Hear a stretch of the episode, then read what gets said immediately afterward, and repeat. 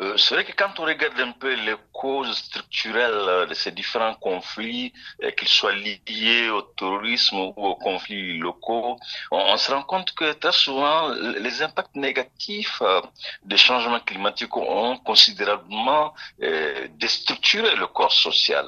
C'est de cette déstructuration que les groupes radicaux violents se sont investis ou se sont invités euh, dans des endroits euh, dans le Sahel. Donc, en somme, ce sont des populations euh, déjà fragiles par les impacts négatifs des changements climatiques qui se sont vus face à des conflits violents qui sont le terrorisme, les conflits locaux et même des conflits liés parfois aux groupes d'autodéfense. Oui, il y a donc des déplacements des populations qui partent euh, de leur localité euh, vers d'autres et parfois même euh, de certains pays vers d'autres. On parle de conflits fonciers, de tensions entre éleveurs et agriculteurs, de l'aggravation de la pauvreté qu'entraînent tous ces déplacements. Qu'en pensez-vous?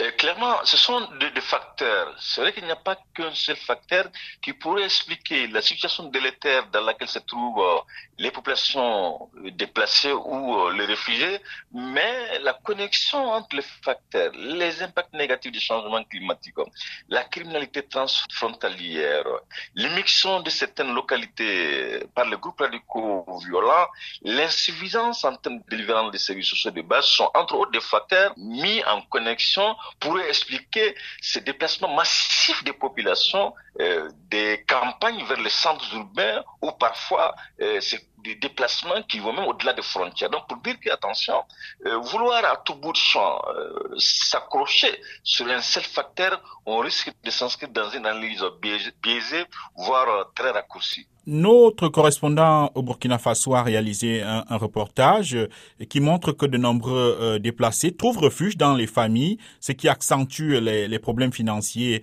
et de survie des dites familles. Faut-il s'en inquiéter?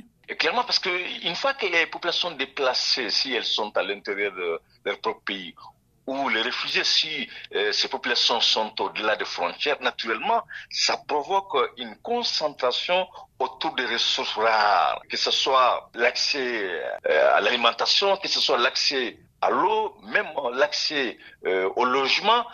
Tous ces aspects vont être, si vous voulez, vont être surexploitées à tel enseigne qu'au-delà de ces crises sécuritaires, de ces conflits communautaires, il n'est pas du tout étonnant que le Sahel bascule vers de nouvelles conflictualités notamment euh, qui vont se dessiner autour de ces ressources rares, qui vont se dessiner autour de cette compétition euh, vis-à-vis de ces ressources rares. Donc pour dire qu'au-delà du simple fait du terrorisme, du simple fait des conflits locaux, les nouvelles conflictualités dont le Sahel doit s'attendre, sont ces conflits liés à la rareté des ressources, ce sont ces conflits liés à la concentration de ces populations déplacées qui ont du mal à être acceptées par les populations hautes.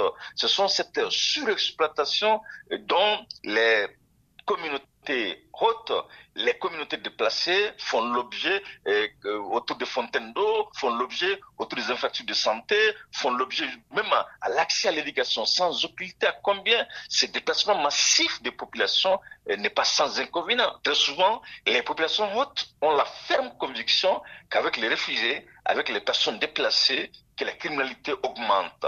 Les populations hautes ont la ferme conviction qu'avec des déplacés aussi euh, nombreux, naturellement, euh, toutes les ressources foncières, toutes les ressources haliatiques vont se voir réduites de façon drastique. Donc, pour dire que euh, lorsque ces déplacements venaient à se prolonger dans la durée, naturellement, il n'y a rien d'étonnant de s'attendre à de nouvelles conflictualités dont le Sahel pourrait connaître dans les années à venir. Comment adresser cette crise de déplacés dans le Sahel et globalement, comment résoudre les problèmes structurels qui causent euh, ces déplacements massifs des populations?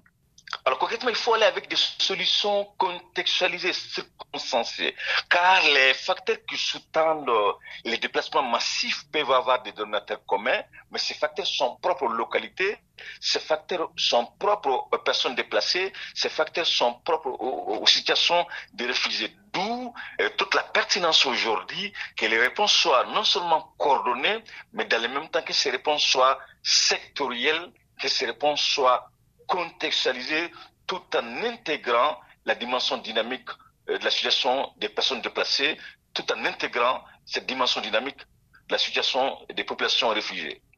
On l'imagine, des réponses à la fois sur le plan militaire, économique, de développement? Objectivement, ce sont ces réponses, malheureusement, certes, les réponses militaires, elles sont de plus en plus euh, proposées par les États sahéliens. Mais lorsqu'on interroge euh, les autres euh, pans du, développement, qui sont l'économique, qui sont les sanitaires, qui sont l'éducatif, on, on, se rend compte que les États sahéliens sont de moins en moins présents dans ces chantiers ou sur ces chantiers. Or, il est extrêmement important de se dire qu'attention, les réponses militaires sont certes nécessaires, mais elles ne suffisent pas. Ces réponses militaires ne peuvent aucunement résoudre les problèmes liés aux foncières. Les réponses militaires ne peuvent aucunement résoudre les problèmes liés à la distribution de la justice. Les réponses militaires ne peuvent pas du tout combler les vides laissés euh, par l'éducation. Donc, pour dire que euh, sans cette connexion entre les réponses, sans cette dimension holistique en termes de réponses, il va être très délicat, voire euh, difficile pour les États sahéliens d'arriver au bout de cette nébuleuse.